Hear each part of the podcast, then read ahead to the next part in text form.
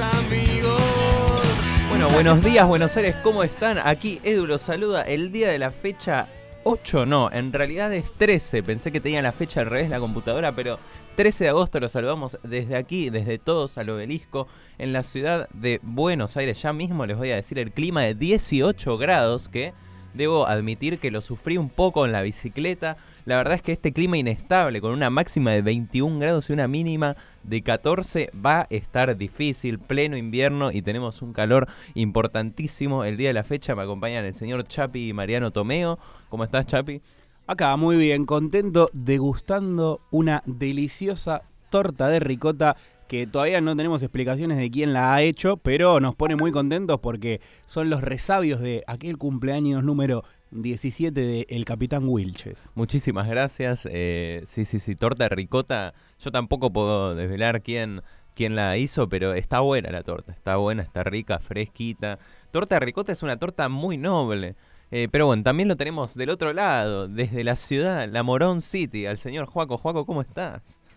¿Qué haces, Edu? ¿Cómo andás? Dos graditos menos acá en Morón City, como decías vos. Debemos estar ahora, ¿cuánto dijiste vos? ¿18? Sí, sí, 18. Bueno, acá estamos en 16, 15 te diría. Este, ya escuchando los primeros ruidos del Festival Aéreo acá en la base aérea de Morón por el aniversario de la Fuerza Aérea.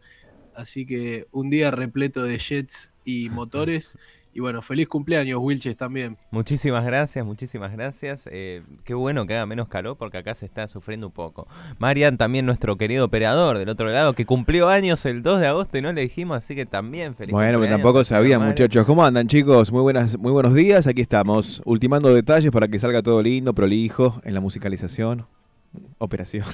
Y, muchas otras cosas. y muchas facetas más. Tenemos al señor productor multitasking que después vamos a enterarnos de todas las cosas que hace por esta radio. Pero si les parece, antes hacemos un repaso de noticias. Ojo, eh, antes, gran programa hoy, ¿sí? ¿sí? Columnas muchísimas y sobre todo una interesantísima invitada que es la coordinadora general de Ilustro para no olvidar. Coordinadora, dibujante, ¿sí? la que lleva adelante ese hermoso proyecto. Gran cuenta de Instagram va a estar en un ratito aquí en el piso de Radio Asamblea, así que esténse atentos y atentas. Después, si te parece, ahora, mejor dicho, podemos hacer un repaso de lo que estuvo pasando esta semana. Eh, Sergio Massa hizo nuevos anuncios en materia económica hace dos días. Se conoció la inflación de julio del 7,4%, de julio sí, del 7,4%, y de lo que va el año es del 46,2%. Es por esto que eh, Sergio Massa, junto con la titular del ANSES, Fernanda Raberta, anunciaron una, una un aumento de las jubilaciones, las pensiones y las asignaciones de un 15,53% que va a empezar a regir en el mes de septiembre. Así que esta es una buena noticia dentro de tantas malas. ¿Seguirá la jubilación mínima abajo mm. del nivel de pobreza? Probablemente, sí. Una mm, eh, noticia o un dato de color que está a las, a las luces, es claro. Em, es el tema de que es la inflación más grande que hemos tenido en los últimos 20 años. Sí. ¿Qué ocurría exactamente hace 20 años atrás? Para no, no digas eso. Hace 20 años atrás asumía Eduardo Dualde. Además de la asunción de Eduardo Dualde, se venía una gran crisis y empezaban esos desacoples, desfasajes grandes para la época de lo que era el uno a uno. Empezaba el dólar a separarse a grandes tramos del peso. Grandes tramos que para la época eran off mira lo que es, que no se condicen hoy con los grandes saltos agigantados que tiene el dólar blue de 30, 40. Hay que tener fe ahora con eh, la guerra de Rusia y Ucrania en que el país pueda construir el gasoducto Néstor Kirchner, que ya todavía se viene diciendo que en octubre del 2023 va a estar hecho. Esperemos que así sea. Eh, me, gusta esta idea que, tiene Marian, ¿no? Que todos buscan paralelismo, ¿viste? Antes de Qatar 2022 con 1986, 1978 y Marian agarra y te tira por la cabeza de 2002, ¿no? Te dice, es probable que nos quedemos afuera en primera ronda también. Es lo que también quería decir, porque toda la gente estaba muy entusiasmada con la selección que se comía, como dice mi papá, se comía a los chicos cruda y después, ¿qué pasó? 2002 eliminados en primera fase. Ah, estamos hablando de fútbol, es cierto, perdón, perdón, yo me me metí de lleno es que quería hablar también del tema del gasoducto Néstor Kirchner, que es muy importante que se termine construyendo para poder autoabastecernos de gas y además exportar, que ahora el precio del gas subió un montón, subió como de 3 dólares a 10. O sea, escúchame, le, costó la cabeza a Culfa, por lo menos que hagan algo, ¿no? Exactamente. Un algo. Y así es, o sea, ya, a ver, ya tenemos a a, Tech Petrol con este tema, ¿viste? El que se puede hacer las, las chapas, pero el tema de Brasil. Por favor, muchachos, hay que construir el gasoducto de una vez por todas para autoabastecernos de gas y así poder exportar y ser un país más rico. también en materia económica, en el Banco Nación hubo problemas con uno de los directores que eh, salió en el boletín oficial su renuncia, pero salió en un decreto aparte para que no salieran los agradecimientos abajo. Claudio Lozano renunció al, Banco Nación eh, por diferencias con el gobierno. Eh, Silvina Batakis incluso había likeado un, un tuit en el que decía que ni bomberos lo podían sacar a Lozano. Yo no creo que sea así, pero, pero salió Claudio Lozano del Banco Nación. Bastante, bastante discutida, ¿no? La gestión, ¿no? Resentida también por el público en general.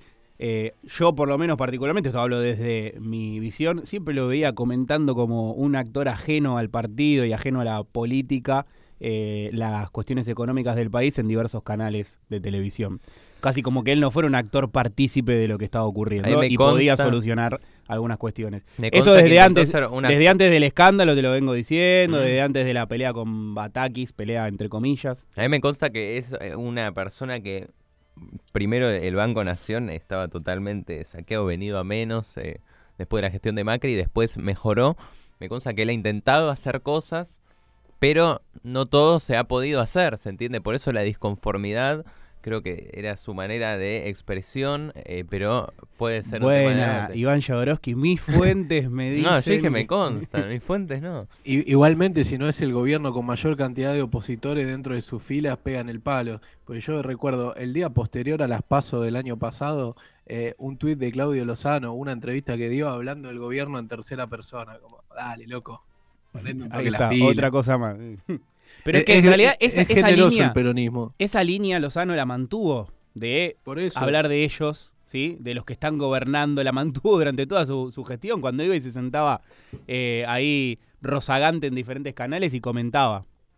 No, pero él comentaba desde. A ver, él hablaba de su trabajo. está bien, pero es un actor fundamental, partícipe de una coalición política que gobernaba, que gobierna en este momento en la Argentina. Y pero es como de Juan Grabois, a ver, eh, igual Juan Grabois actualmente que no, tiene ningún eh, cargo. No, él solamente es representante que puede sacar tres diputados del Congreso nada más que representa, que son del Frente Patria Grande. Su accionar es ese nada claro, más. Claro, Claudio Lozano está con ATE y Unidad mm. Popular, o sea, también aporta un gran caudal, por eso yo creo que puede criticar hacia, hacia adentro del espacio. no, no, pero no es lo mismo. Un signo de interrogación igual ahí. Y, y no es lo mismo Lozano que Grabois. Lozano es un actor fundamental, partícipe. Lozano tiene mucha más carrera. Y no importa la carrera, sino el Estado además. Claro. Es funcionario. Eh, ¿En qué otro escenario llegaba el Banco Nación si no era gracias al peronismo y el Frente de Todos? Bueno, yo creo... Y Grabois, no. Grabois nada más fue a tomar tierra con Dolores Echeveres. No sé, pero Grabois quizás está así porque hay escasez de ribotril en las farmacias, producto de la pandemia. ¿Por qué lo acusaba así? ¿Qué, tiene que ver, no? Claro, ¿de dónde lo que quizás es, una, noticia interesante para, que haya escasez para el aceite de, cannabis, ¿no? Acá sonríe, Chapi. que puede ser un buen momento, ¿no? Para el aceite de cannabis. Se hace millonario, Chapi, acá. No, ¿por qué? no, lo requemaba en vivo, ¿viste? No, no. Mentira. ¿Sabes que también hay noticias de Mauricio Macri esta semana? Se mostró junto con Palermo, Martín Palermo en Rosario. También sabes qué pasó el día de ayer. No.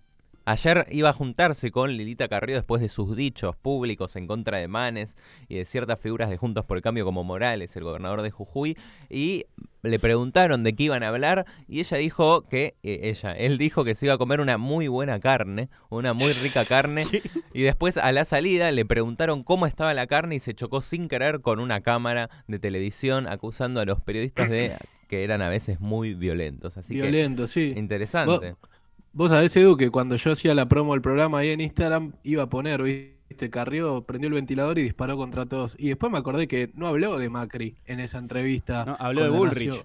Claro, entonces dije, bueno, todos, y puse dos signos de interrogación, porque lo que se dice en Juntos por el Cambio es que tuvo la, la venia de Macri para prender el ventilador contra todos, ¿no? Disparó contra todos, eh, no todos, justamente contra él no, pero sí contra Frigerio, Manes, Morales, Patricia Bullrich, eh, bueno, todos. No, sí, igual la única que le respondió fuerte con tapones de punta fue Patricia Bullrich, creo. Como que los chispazos reales ocurrieron entre ellas dos, ¿no? Va, al frente, Patricia, no se come una. La verdad que es, ya es una, un sello distintivo en su gestión.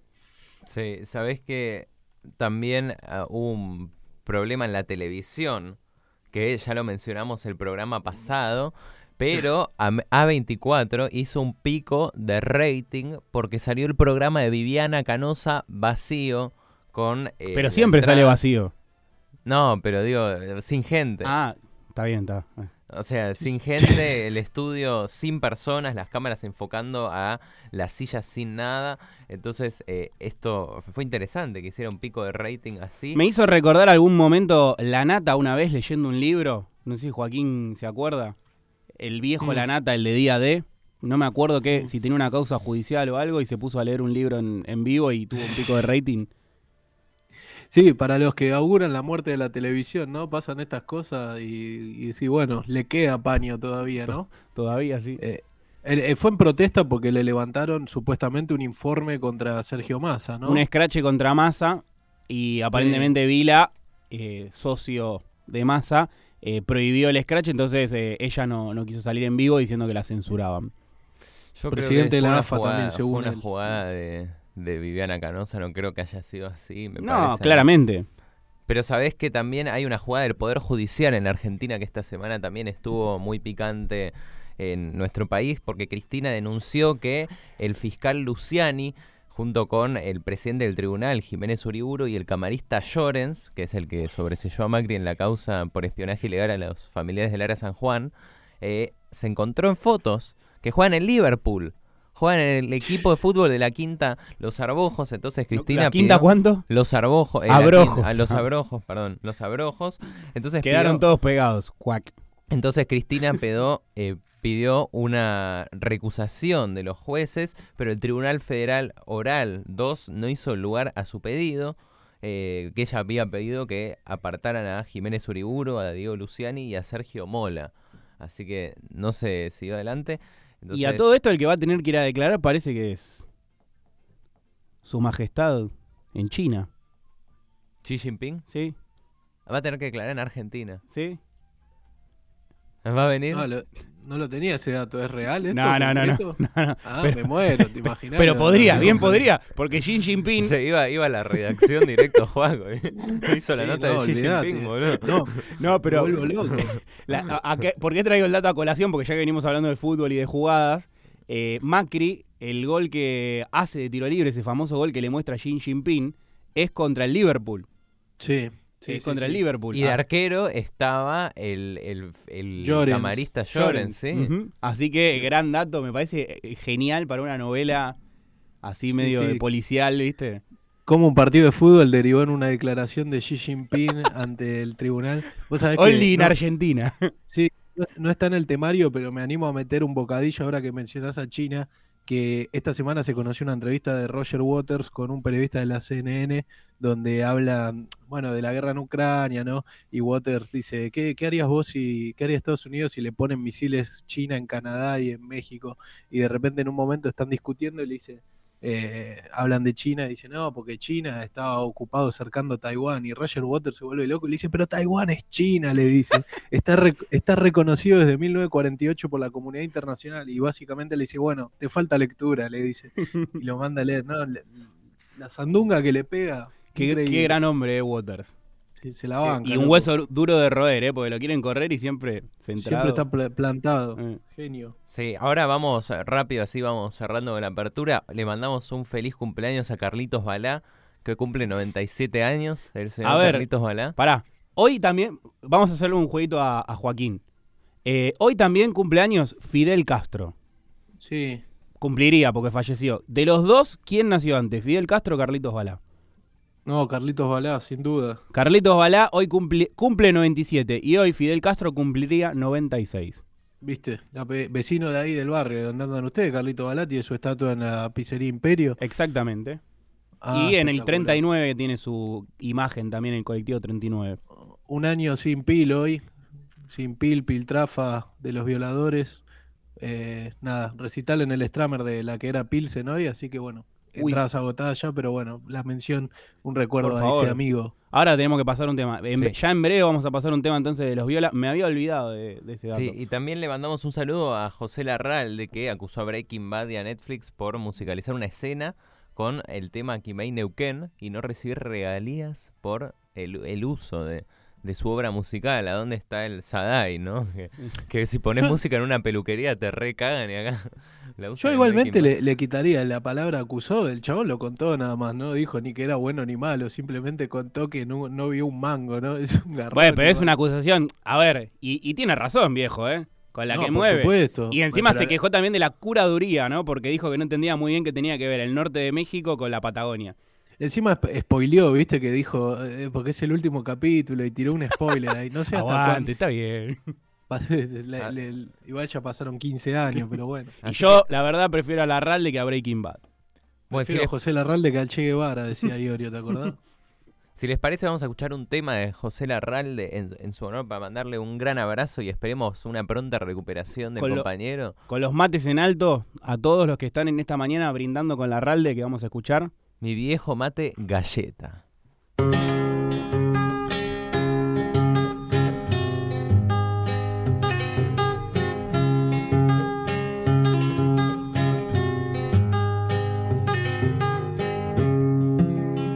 Mi viejo mate galleta, qué pena me dio perderte. Qué mano troncho tu suerte, tal vez la mano del tiempo, si hasta creí que eras eterno, nunca imaginé tu muerte. En tu pancita verdosa, cuántos paisajes miré, cuántos versos hilvané mientras gozaba tu amargo. Cuántas veces te hice largo y vos sabías por qué.